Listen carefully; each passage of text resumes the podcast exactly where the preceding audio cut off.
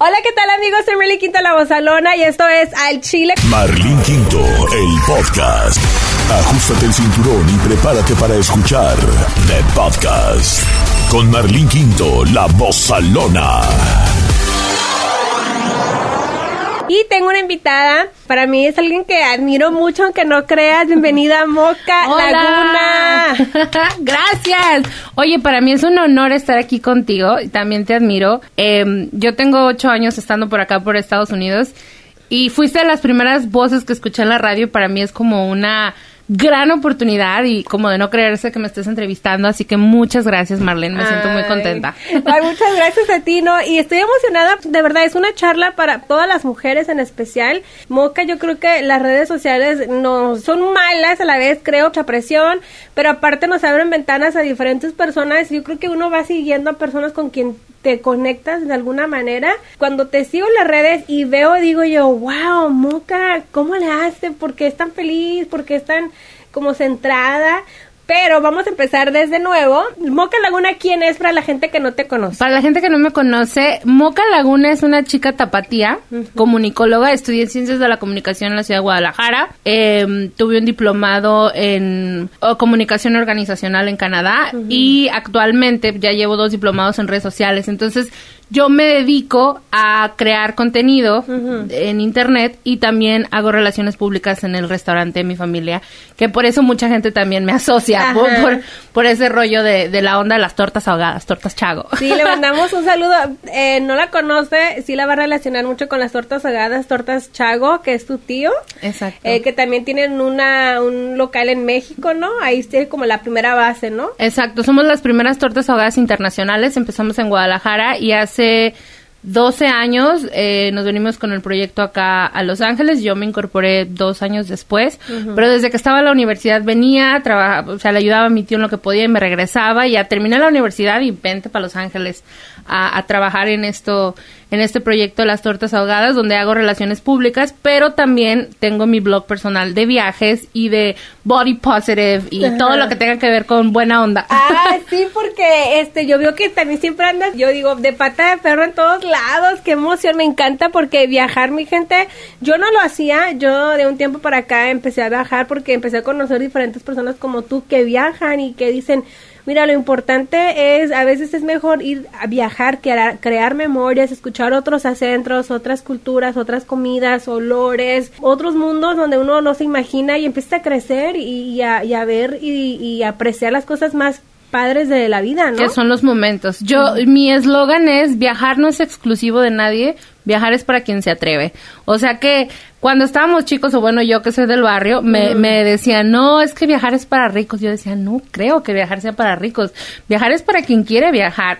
O sea, no importa que te vayas a un pueblo, el pueblo más cercano, por ejemplo, yo iba mucho a Mazamitla con mis amigos de la prepa y luego empecé a ir a la playa y luego empecé a, así poco a poquito, luego me fui a Europa hace seis años, Wow. me fui un mes a Europa con muchos ahorros, este, con mi familia sacada de onda, ¿y esta dónde va y por qué se va?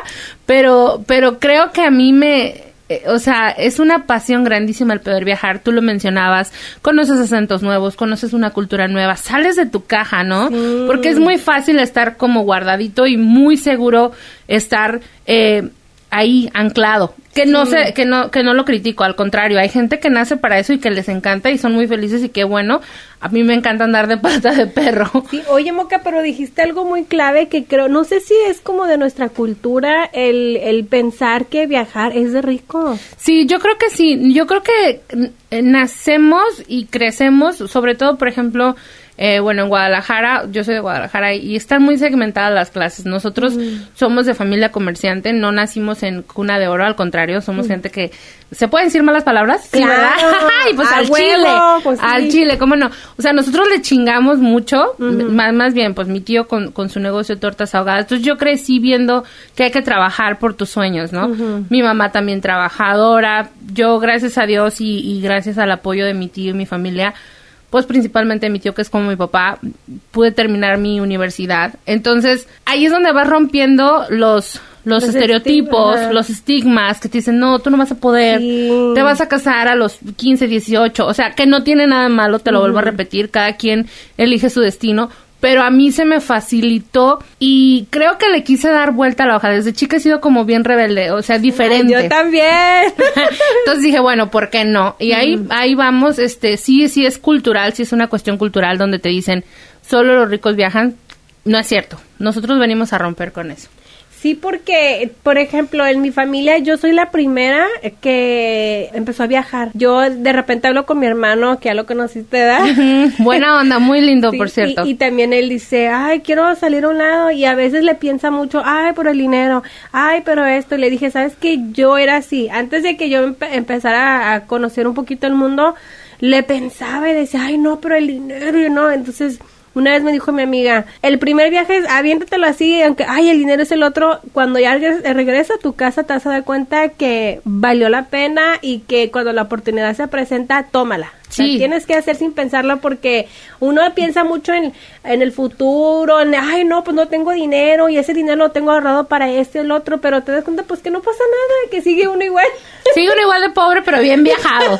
Yo siempre lo he dicho, a mí, a mí la gente me dice, oye, has de tener mucho dinero. No, de hecho el dinero se me va en, los viajes, o sea, a lo mejor estoy mal, yo quiero pensar que debo de tener un, fondo de ahorro, este, pues una casa, no un carrazo, pero digo, uy, es que cuántos viajes me puedo aventar con eso, entonces, sí, eh, sí eh, es un balance y es parte de una etapa de tu vida. Yo creo que las personas, hay un autor que no me acuerdo, no sé si es Mario Benedetti o Pablo Neruda, pero dice dice una frase que dice, tú di que sí, aunque te estés muriendo de miedo. O sea, di que ah, sí, aunque, se te, aunque estés así temblando y digas, no importa, pero tú di que sí, porque realmente dentro de tu corazón, dentro de tus ganas, hay un sí ahí, ¿sabes? O sea, igual cuando te gusta un chico, igual cuando te quieres comprar un vestido, igual cuando te quieres, o sea, dices, chingue su, sí.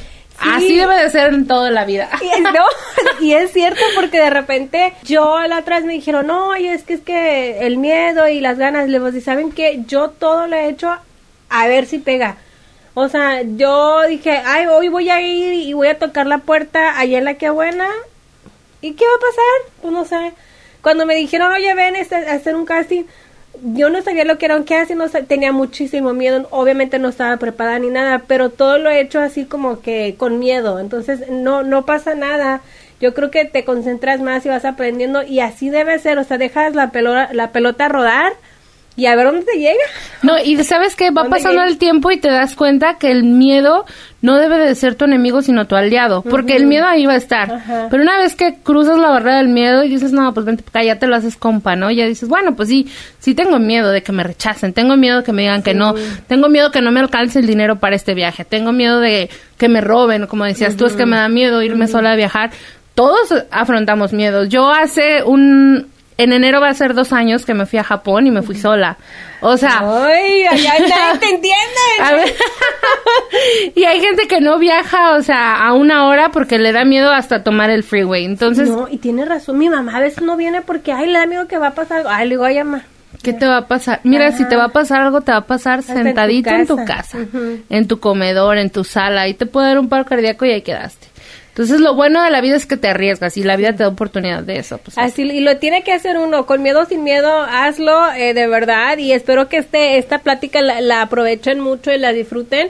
Vamos a platicar con Moca de muchas cosas, ya saben, pues ya también sé yo que vienes de Guadalajara, que quiere ser locutora, Moca. Sí, pues es que yo estudié ciencias de la comunicación, entonces yo me metí porque mi tío Chago, bueno, es que mi tío Chago es mi figura paterna, o sea, es mi ah. papá, es lo bueno, digo, después de mi mamá, es lo más sagrado que tengo y que Dios me ha dado la oportunidad de, de tener un padre así.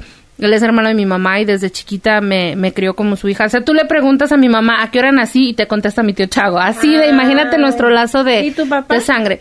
Mi papá, pues solamente es mi papá biológico. Yo creo que lo he visto como unas cinco o seis veces en mi vida. Él, él es un hombre casado. Mi mamá, pues tuvo ahí una aventura con él y esa aventura nací yo.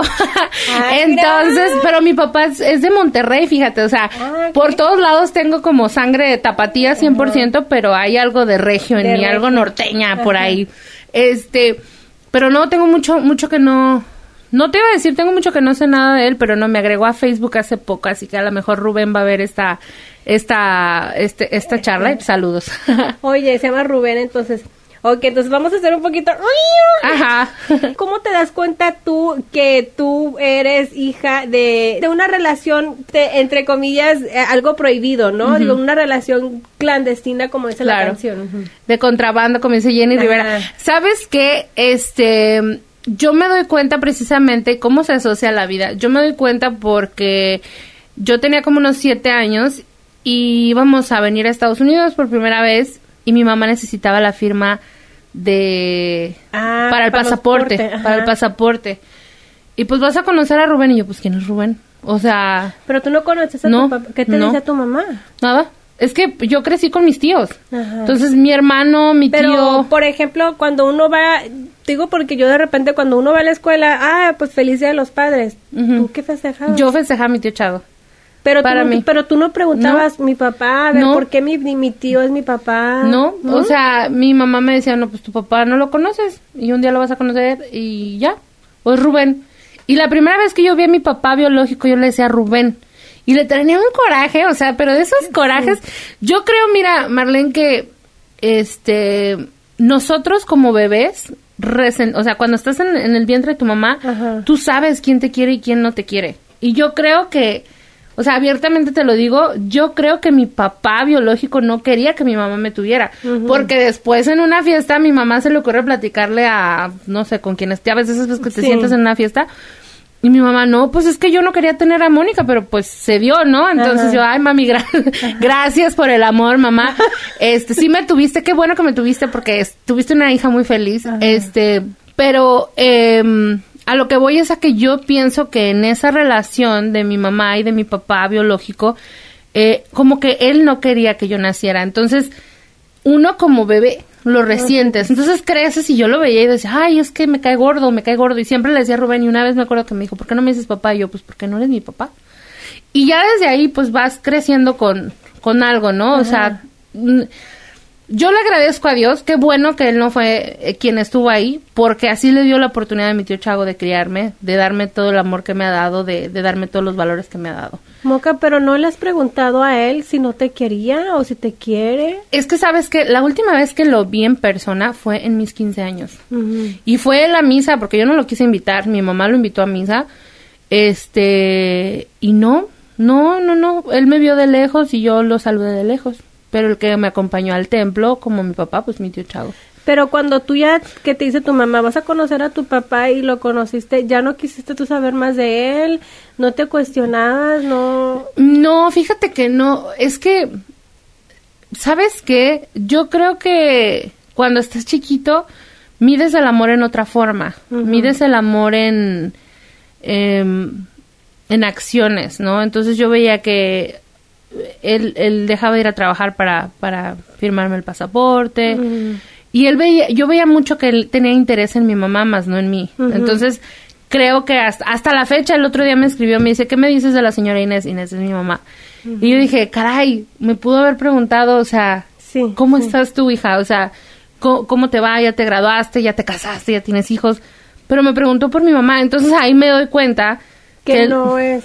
Que te voy a ser bien sincera. eh, yo siempre he pensado eh, cuando de repente en los matrimonios dicen, ay, me- no me quiero separar por los hijos. No es cierto, no te quieres separar porque a lo mejor no estás, no quieres soltar a la pareja. Entonces, cuando los papás, en mi caso, eh, en el caso de mi familia, mi mamá, este, mi papá nos dejó y él quiso hacer un intento porque quería estar con nosotros, pero no era con nosotros, era con mi mamá. En cuanto mi mamá le dijo, yo es que yo no quiero nada contigo, jamás volvió. Sí, es muy triste eso. Ah, pero siento que todavía hay mucho eh, sanar, Moca, con tu papá. Te lo digo por experiencia. Te digo porque yo, cuando mi, pap- mi papá se murió hace casi cuatro, más de cuatro años, este, y yo tenía como 15 años que no lo miraba. Wow. Y cuando yo lo vuelvo a ver, me mandaron un mensaje este en el Facebook que se estaba muriendo y en el hospital y que yo era una hija mala y no sé qué. Entonces dije, oye, ¿qué está pasando? Le hablo a mi mamá, mamá, se está muriendo mi papá y mi mamá fue y lo buscó, porque yo no- sabía dónde estaba y lo buscó. Pero mi mamá ya estaba haciendo el intento de antes de que yo supiera eso, de que pues habláramos con mi papá y que estuvieran las cosas bien. Entonces yo quería, yo fui, antes no podía ni platicar. Ni platicarlo. Y ahora lo puedo platicar, pero porque ya entendí que no que el no entender el por qué está bien es normal y es aceptable, no pasa nada el no entender a veces las situaciones y esa es la respuesta. Claro. Y entendí también que no se puede forzar. Yo fui a darle la última adiós a mi papá porque yo quería el, el, el perdón, yo quería que él me dijera a mí, perdóname porque los dejé y que mira esto. ¿Y te lo dijo? No me lo dijo. ¿Ya ves? No me lo dijo y me Sí. tardé dos, dos años en, en entenderlo, en aceptarlo, en superarlo, en decir, sabes que está bien, el que no te lo digan está bien porque, porque yo soy mejor persona. Claro. Y porque yo voy a ser mejor que eso y me voy a superar y yo misma me voy a dar una oportunidad de ser feliz. Entonces yo te veo hablando así de este tema y te veo, no sé, como que tienes un montón de sentimiento y encontrado. Sí, y sabes qué, o sea, yo te digo, em, sí creo que hay hay una plática pendiente. De hecho, yo le Sí. platiqué a mi mamá y le platiqué a otro tío, mi tío Jesse, que seguro va a ver este podcast. Le dije, tengo ganas de sentarme a hablar con Rubén. O sea, porque yo no le puedo decir papá porque no me nace decirle papá.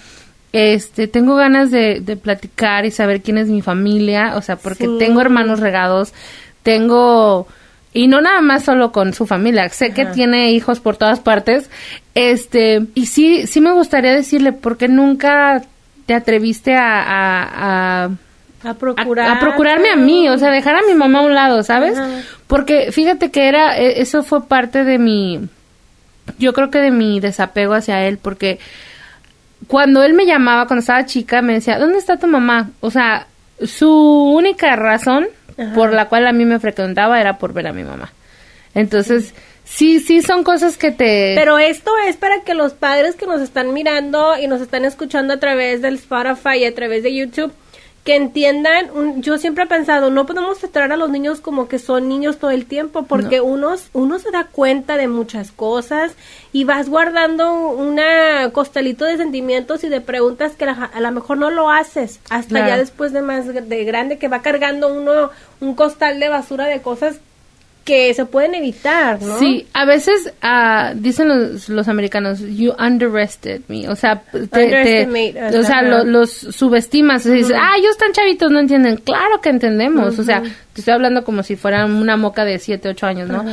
Eh, Yo entendía perfectamente lo que estaba sucediendo, o sea, yo sabía que mi mamá me dijo, no, pues este, él se la pasa viajando, se la pasa trabajando, pero yo sabía que no había algo honesto en, en esa situación, pero no, no, no, no me sentía que lo necesitaba, ¿sabes? Como te digo, Tenías el apoyo de tus demás tíos y de tu mi tío, Chago, exacto. Que, obviamente llegó y entró eh, y, y tomó ese ese papel, ¿no? Exacto, como te decía, yo le agradezco infinitamente a, a Dios y a Rubén que no haya estado ahí, porque me hubiera quitado el privilegio de tener al padre que tengo, que es mi tío Chago. Entonces, qué bueno, o sea, te- por esa parte te digo, tengo 31 años y obviamente hay cosas que, que tú como mujer dices, no me gustaría darle a mis hijos, porque obviamente me quiero casar, obviamente quiero tener hijos, pero busco estabilidad en un hombre. Sabes que me- si me preguntaras qué es lo que buscas en un hombre, más allá de, de no sé, su atractivo que te pues, que obviamente te atrae, Ajá. valga la redundancia, em, sus valores, sus creencias, pero que sea una, una persona estable. Yo creo que eso, por mi niñez, eso es lo que busco. Sí, ¿no? Y además, digo, a veces uno, es que me recuerda, yo tenía un segmento que, que era mm, de, de amantes. Empezó bien cachondo, de, ay, que los amantes del otro, y de repente un día me habla alguien y me dice, es que yo soy, yo soy hija de, o hijo, no recuerdo, de una relación de amantes. Y es cañón porque no, primero no te dicen, hasta después ya cuando vas creciendo te dicen lo que está pasando porque tienes preguntas. Pero al igual digo, este, uno no puede juzgar a nadie, ¿verdad? Porque yo creo que como mujeres y vamos creciendo se van presentando diferentes situaciones y vas entendiendo. Puedes decir tú, pues fui en relación de a lo mejor de algo clandestino, pero también de algo que pues pudo haber mucho amor. Claro, no, y yo le agradezco, bendito sea Dios, mami, gracias, te digo, que dijo sí a la vida y que dijo, sí la voy a tener, o sea, yo, mis hermanos me llevan ocho años, nueve años, o sea, Oh, yo fui, dicen ya. en México que somos el sope del perro, o sea, el último, ¿no? pilón ahí. El pilón, este, y sí es cierto, o sea, mis hermanos y yo nos llevamos ocho años de diferencia, nueve años de diferencia, yo tengo 31, mi hermano el más grande creo que va a cumplir 43, 44. Entonces son son años, ¿no? Sí. Años de diferencia que tú entiendes y dices, definitivamente esto sí se le se le se le Sí. fue a mi mamá, Ajá. ¿sabes? Pero Bueno, pasa. así es. Bueno, vamos a avanzar un poquito más para no clavarnos tanto y conocer más de ti. Me inspiras mucho, te veo en las redes sociales. Oye, qué abierta para decir la edad. 31. Ay, no te voy a Este, preguntar cuántos tienes tú. No te, no te preocupes. Por Tú- favor. Tú me estás haciendo la entrevista a mí. Mi mamá cuando la oigo hablar, no, pues Maldo se va a casar. ¿Y tú Y quién te yo, dijo? ¿Quién te dijo? No, pues ya ves, ya está grande, ya yo creo que ni niños ni nada, digo yo, ay, de repente digo, como que entro en estrés porque veo que mis amigas y sobrinas mías de 20 años ya tienen como tres niños y yo digo, I have no kids. Do you feel any kind of stress, pressure? No, ay, mira, ¿sabes qué pasa?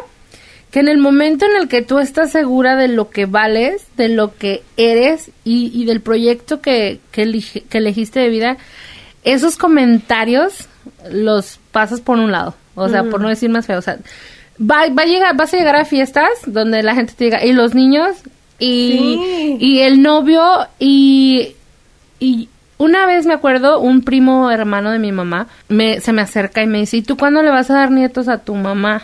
Y yo, mi mamá ya tiene 10 nietos, no necesita más. Yo le contesté muy a la defensiva y muy grosera, perdón, pero, pero es la verdad, o sea, em, yo veo todo como un proceso. Yo me quiero enamorar, quiero tener un novio, quiero casarme y después de casarme voy a pensar en tener hijos. O sea, no me quiero brincar esa esa etapa. Hay gente que me dice, te lo juro, no, pues de perdida ten un hijo para que te cuide cuando estés grande. O sea, ¿quién te va a garantizar que tu hijo te va a cuidar? Sin, eh, luego también eso va con la cultura también donde a nosotros no nos, no nos enseñan a, a- a prepararnos para nuestra vejez ni nada y siempre como que el que te va a salvar ya cuando esté uno ruco y no de, no aguante ya, no tenga trabajo. Son los hijos, son no es cierto, hijos. no es cierto, te lo prometo. Ajá. Mi mamá tiene un año en un centro de convalecencia porque eh, sufrió, casi perdió el pie. Eh, Y somos tres hijos aquí en Estados Unidos y uno en Guadalajara. Mis hermanos trabajan, tienen familia, yo trabajo. No tengo familia, pero tengo ocupaciones. Y no es cierto que nosotros nos... O sea, obviamente sí te haces cargo lo más que puedas, ¿no? Y,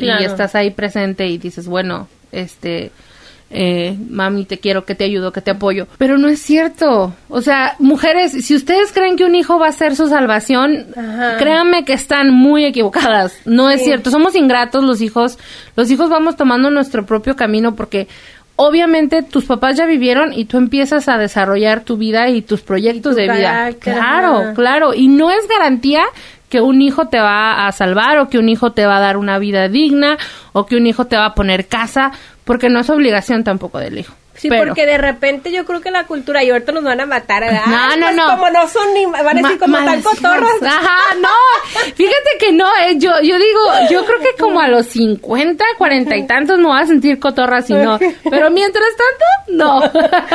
Porque de repente yo también creo que los padres como que exigen y, y, y se meten en ese rol de, oye, yo soy tu padre o tu madre y nos vas a tener que cuidar.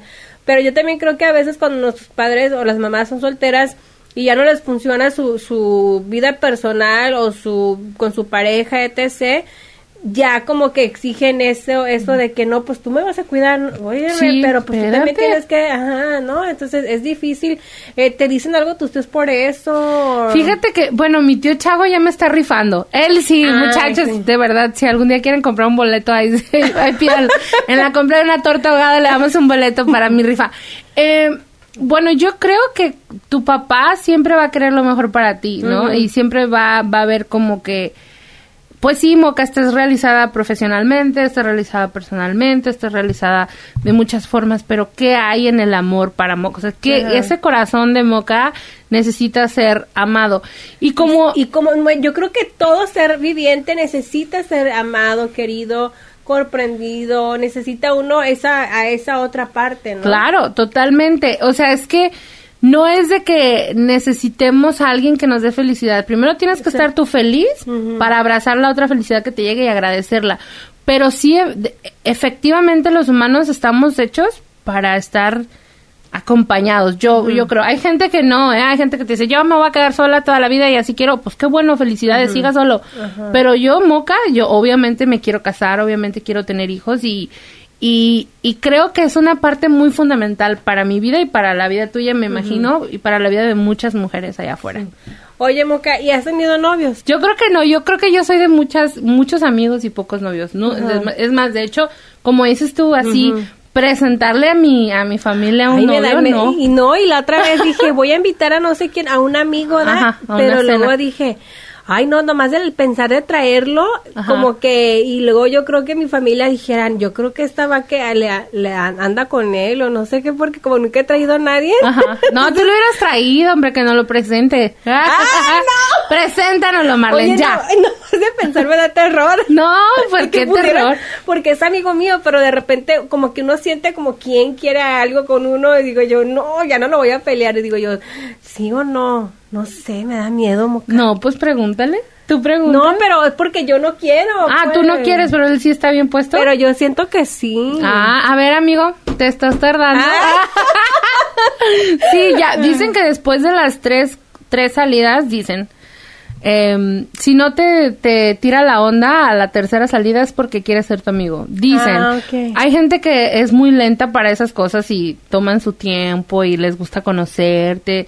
Y hay gente que no, ¿eh? A mí me ha tocado, híjole, yo estuve muy enamorada de un amigo, Ajá. pero él estuvo enamorado de mí como por unos 3, 4 años y yo, ay, sí, es mi amigo, mi amigo, bla, bla, bla, ay, lo quiero mucho.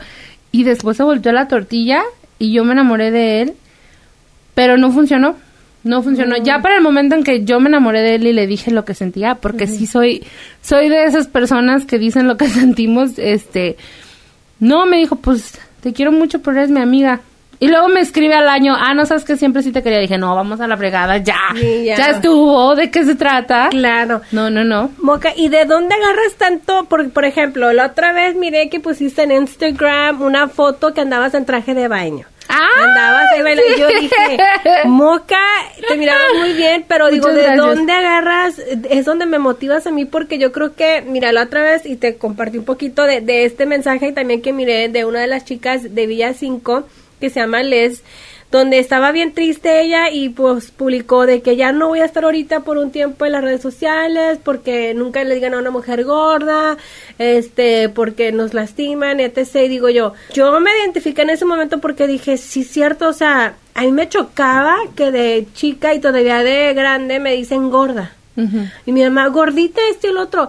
Ay, pero es que te, te lo digo con cariño. No, ma, no hay tan, tal, tal cosa que con cariño. Me estás diciendo gorda, no me gusta que me digas gorda. Sí. Entonces, ¿a ti te afecta el peso, Fíjate que la presión? Mira, o- hace ocho años yo pesaba 20 kilos menos. No te voy a decir, tú me lo vas a decir, yo no te voy a decir mi peso, ¿no?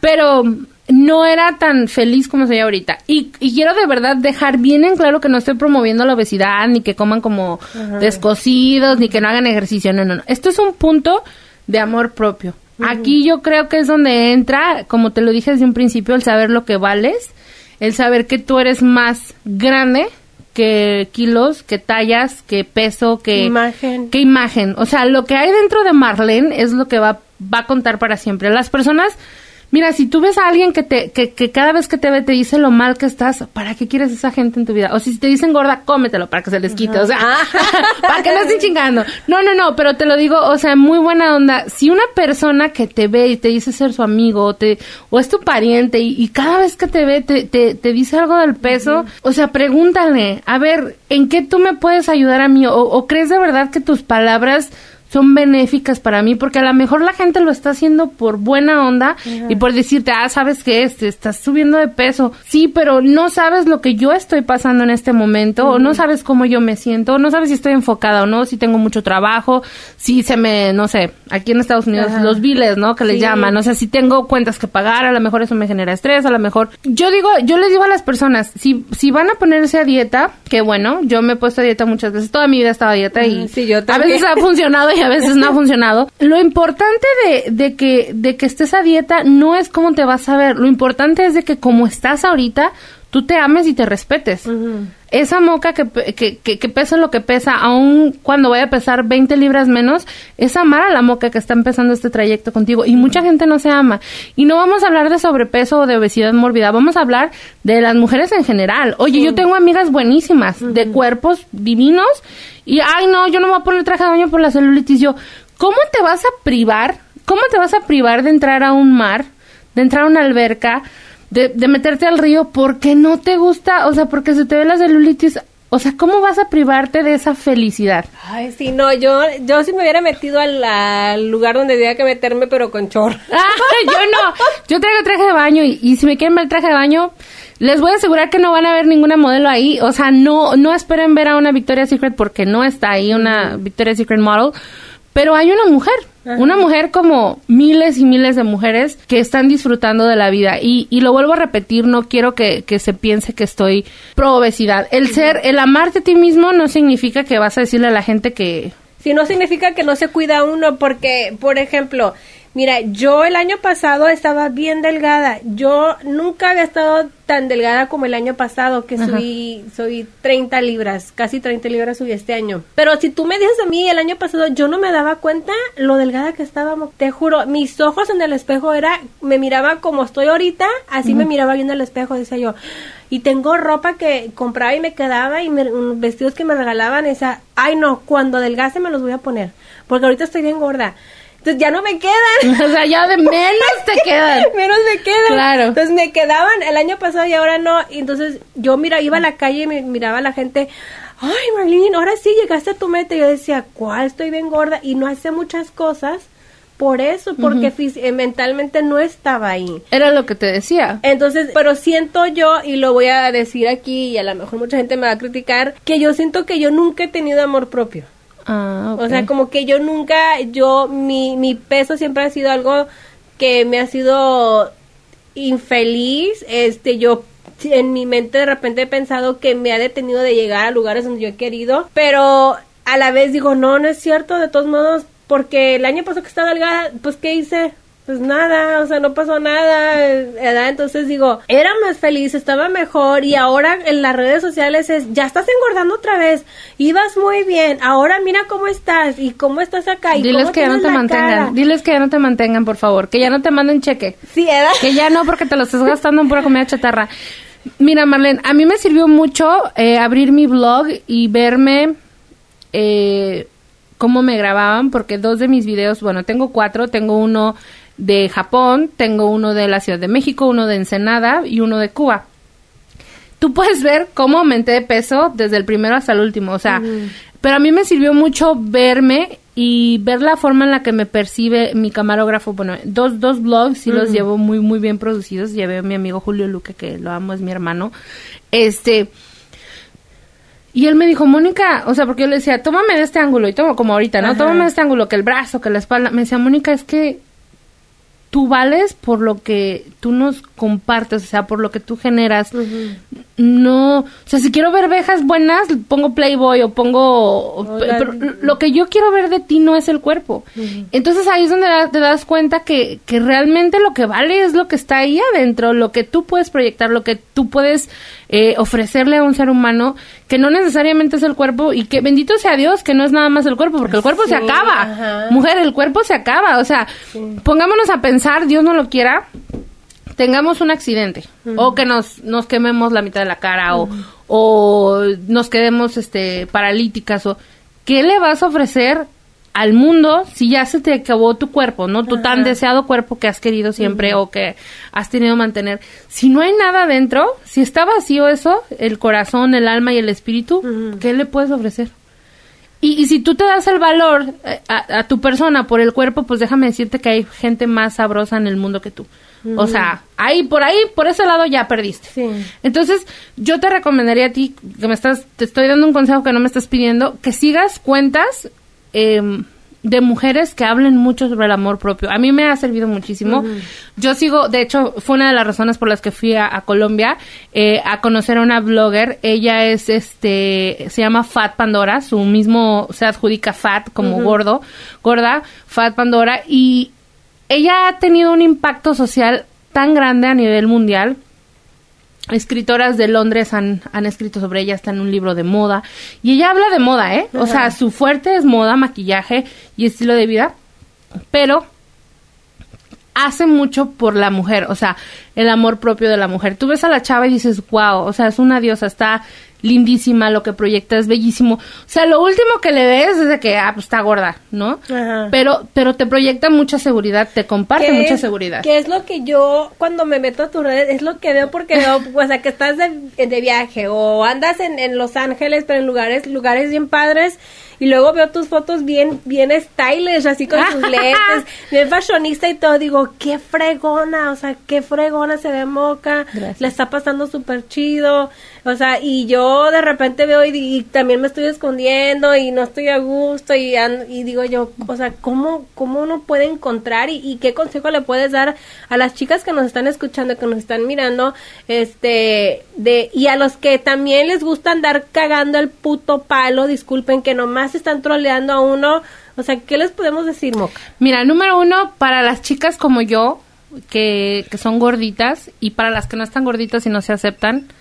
Bueno, el primer consejo que yo les puedo dar es, véanse un espejo, en serio se va a ver muy cliché y muy, no manches, moca, es este, Ya siempre lo mismo, y, no, de verdad, y vean que son una obra maestra. O sea, a nosotros Dios nos creó. Yo soy católica, soy creyente y le agradezco mucho a Dios nacer, haber nacido católica, o sea, bajo la, la Iglesia Católica, porque me ha dado ese valor y esos fundamentos de decir, caray, soy hija del rey, soy hija del creador. Entonces, una vez que tú te ves al espejo y dices, híjole, soy una obra de arte. En serio, aunque seas una obra de arte de Botero, no importa.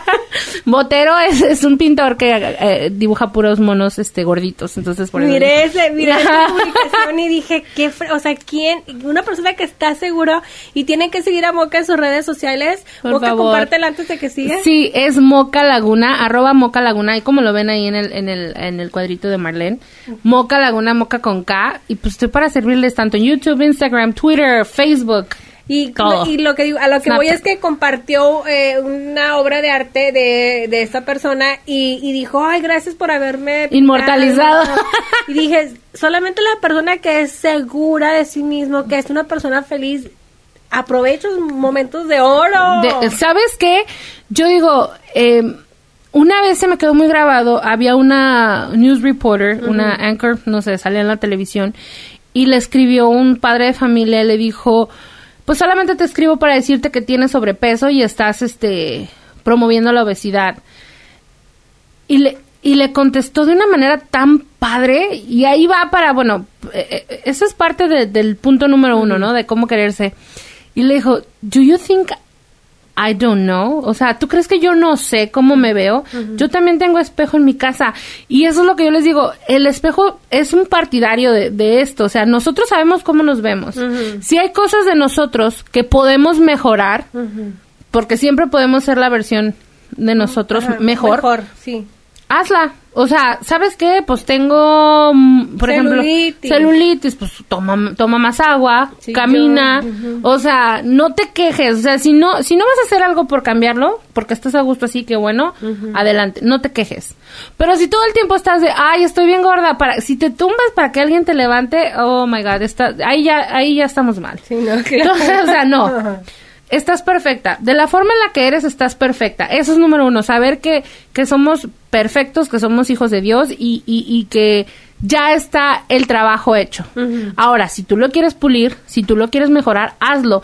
Mientras tú lo mejoras y mientras es ese proceso, no te azotes, no te sientas mal, no te recrimines, no te digas, qué gorda estoy, me veo bien gorda. Sí, No, nadie me va a querer. Nadie me va a querer. No, mi vida, no te preocupes porque te quieran los demás. Preocúpate por quererte tú. Porque si no te quieres tú, esa es la base de tus problemas. Tanto emocionales, tanto en el trabajo, tanto con tu pareja. O sea, ¿qué le vas a ofrecer a alguien?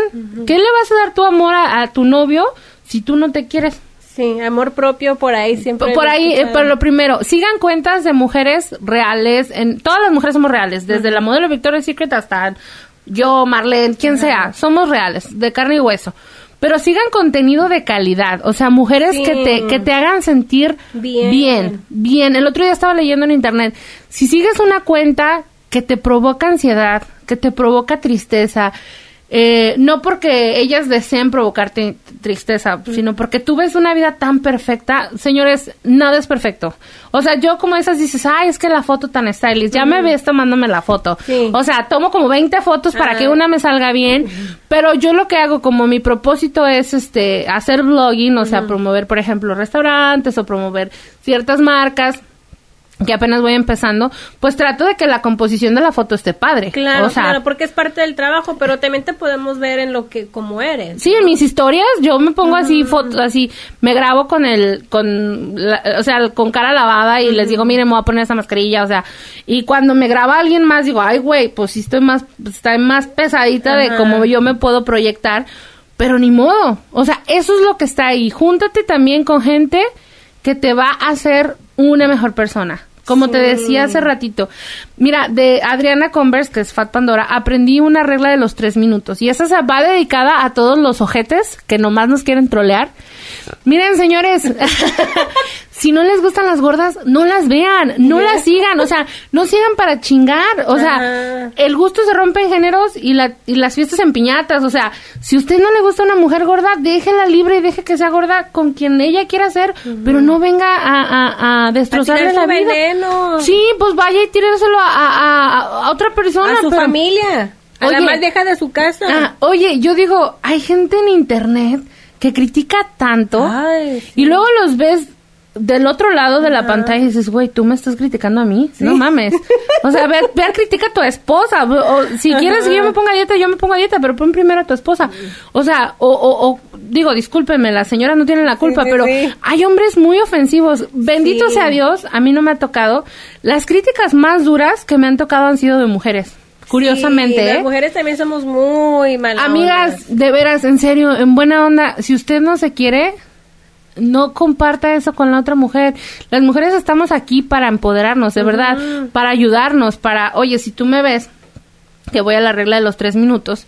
Esta regla es, esta regla la, eh, la aprendí por Adriana eh, Fat Pandora y dice que si tú después de ver a una persona por mucho tiempo te, te reencuentras con ella, en los primeros tres minutos, si tú ves algo que ella puede cambiar, en esos tres minutos se lo dices. Por ejemplo, oye Marlene, traes el cierre de tu pantalón abajo, súbetelo. Tienes tres minutos para decirlo, ¿no? Ajá. O, ay, traes un, eh, no sé, el cilantrazo en el diente. y- este, o traes el rímel corrido, o traes aquí un gallito en el pelo. Ajá. Se lo dices.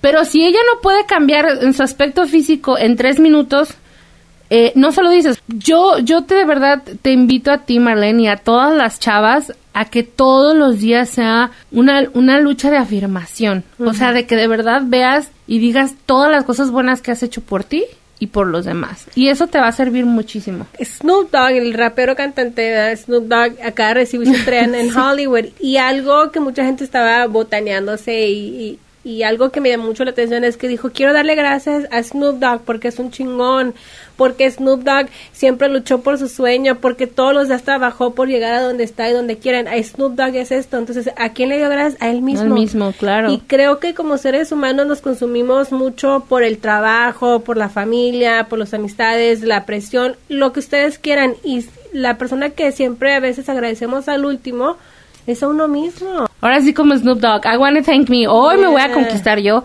Hoy yo voy a decir, caray, tengo que ser fuerte, tengo que sonreír, tengo que amarme. Y no porque sea una obligación, sino porque es una decisión. Sí. El amarte a ti mismo es una decisión. Sí, algo que te, me funciona a mí mucho también, muchachas, es de yo de repente me siento bien mal y de verdad, y lo- siempre lo he compartido, es este, me levanto, me veo al espejo, pongo la canción de Jenny Rivera, la de Soy una dama divina, y me estoy arreglando y la estoy cantando. Yo soy una dama divina, no soy un bombón suculento, pero no presumo del, pero soy, soy un- un- alguien, una mujer divina. Y me perfumo del perfume, echo el perfume que más me gusta ese día, aunque sea para de noche o para andar ahí con el novio, me lo pongo y todo el día estoy a gusto y me siento divina. Entonces, es lo que me, me, fu- me funciona, me funciona Y todo el qué tiempo. bueno, yo, yo te agradezco que compartas eso porque es la verdad. O sea, pero entendí que, que no, o sea, el quien te va a querer, este, que se va a enamorar de ti, pues va a mirar más allá de lo que es el cascarón de uno, ¿no? Te van a querer por lo que eres. Ay, no, qué buena plática, nos falta más tiempo. De aquí para el, ¿cuáles son tus proyectos nuevos Mis para el próximo proyectos, híjole, pues yo creo que ya tener novio. yo creo que inconscientemente todas las mujeres buscamos lo que vimos en nuestros papás, o sea, si lo que hicieron nuestros papás nos agrada, ¿verdad? Oye, Ma- Marlene, pero sí es cierto, me dejas pensando mucho eso sobre mi papá Sí. y el rechazo de mi papá. Puede ser que yo pienso que me van a rechazar o que me digan, no, pues siempre no me caes bien, pero... Sí, pero porque al final del día, eh, ya como va uno madurando, yo voy, ya vas entendiendo algunas cosas, el por qué las decisiones, y vas aprendiendo. Yo creo que nosotros siempre vamos a superar a nuestros padres, vamos a ser las mejores versiones de ellos, porque Claro. somos como ellos, pero vamos a ser mejores versiones y, y va mucho a, a eso. En fin, Moca, pues muchísimas gracias por No, acompañarme en este episodio. Mis redes sociales, todas, absolutamente todas, están como Moca Laguna, M-O-K-A, o sea, cada kilo Moca Laguna. Bueno, espero que hayan disfrutado de esta plática, queridas amigas, Yo amigos, eh, y también comenten qué opinan, qué opinan ustedes de todo lo que platicamos, las sugerencias, y si tienen alguna otras sugerencias ustedes también, pues hay que compartirlas, hagan repost, hagan share estos videos, estos audios para todos ustedes. Muchísimas gracias. No, hombre, gracias a ti, Marlene, por invitarme a hacer mi sueño realidad. Ahí está, cambio fuera. Hasta luego.